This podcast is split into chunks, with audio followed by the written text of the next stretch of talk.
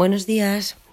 Bueno, bienvenidos una vez más al podcast sobre oposiciones a la educación primaria. Yo soy Patricia Villalba, Patri, para todo el mundo, y aquí estamos un jueves de enero.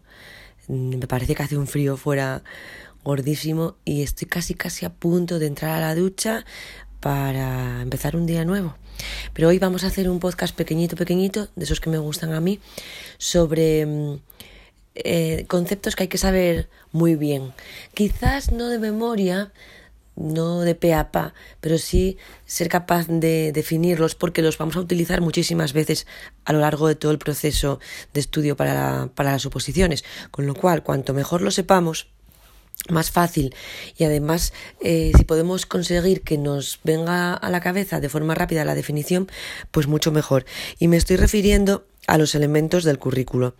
Entendemos que, que el currículo eh, que vamos a tratar en mi caso es el de Asturias y el decreto en, en el que se basa es el decreto 82-2014 de 28 de agosto Recordamos que el Real Decreto es el 126-2014 de 28 de febrero.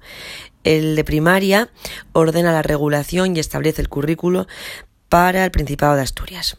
Y a lo que vamos. Los elementos del currículo son los eh, objetivos de la educación primaria, las competencias, los contenidos, los estándares de aprendizaje evaluables, los criterios de evaluación y la metodología didáctica. Empezamos entonces con los objetivos de educación primaria que son el referente relativo, importante esta palabra, porque luego lo veremos con los criterios de evaluación, son los referentes relativos a los logros que el alumnado debe realizar al final del proceso educativo ojo, ¿eh? al final del proceso educativo y que vienen de un, de un, como resultado de una serie de experiencias de enseñanza-aprendizaje que se planificaron a tal fin. Es decir, los objetivos, los resultados al final del proceso, pero que no vienen por magia, sino que vienen como resultado de unas experiencias que se planificaron para conseguir esos, esos resultados. Las competencias son las capacidades para aplicar de forma integrada los contenidos de la educación primaria para lograr la realización adecuada de actividades y la resolución eficaz de problemas complejos. Es decir, las competencias eh, mm, se consiguen aplicando los contenidos.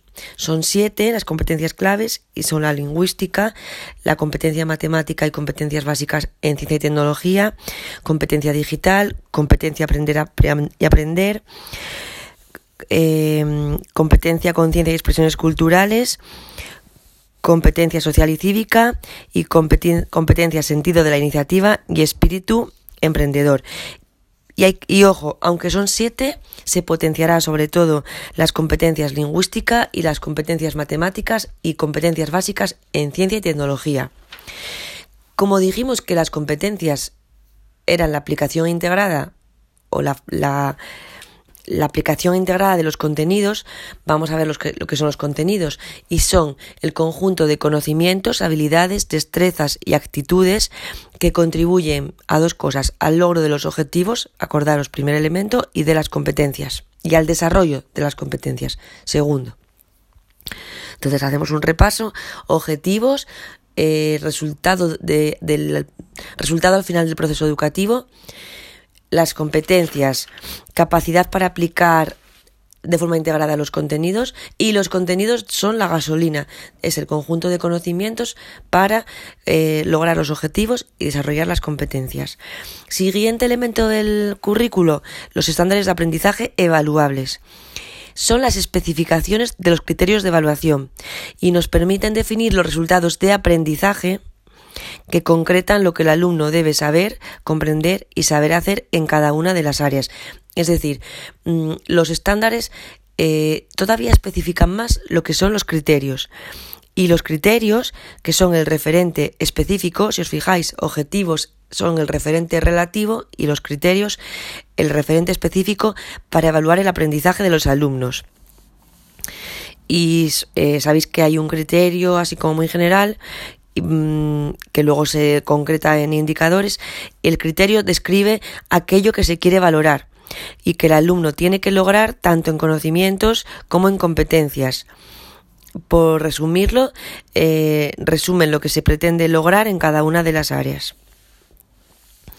Y por último, ya tenemos lo que, la meta a la que queremos llegar, digamos, el destino del viaje, los objetivos y las competencias. Conseguir objetivos, desarrollar competencias. La gasolina, que son los contenidos de lo que nos vamos nutriendo. Después tenemos el criterio, los criterios de evaluación que nos dicen de forma general qué es lo que queremos eh, que el alumno consiga y los estándares que todavía lo especifican más. Y por último tenemos la metodología didáctica, que son las estrategias, procedimientos y acciones organizadas y planificadas por el profesorado de manera consciente y reflexiva, es decir, no podemos eh, dejar que sea lo que se nos ocurre, con el fin de posibilitar el aprendizaje de los alumnos y el logro de los objetivos. Es decir, digamos que, que la metodología es el motor eh, dependiendo de cómo sea el motor, pues ya sabemos que hay coches que van como balas y otros que les cuesta más subir el Werner, como es el mío, ¿no? Entonces, la metodología tiene que ser reflexiva, tiene que estar pensada, planificada, ¿por quién? Por el profesorado. ¿Y para qué? Bueno, pues para llegar a ese final de viaje, para conseguir los objetivos planteados. Y, y estos elementos, pues digamos que en cualquier momento de un tema, de un supuesto, podemos tirar de ellos por eso creo que es importante que, se conozcan bien. Y bueno, y con esto os dejo. Me voy a, plan, a, a empezar el día, ponerme abrigada, que hace mucho frío hoy en Asturias. Y vosotros también, sed felices. Chao.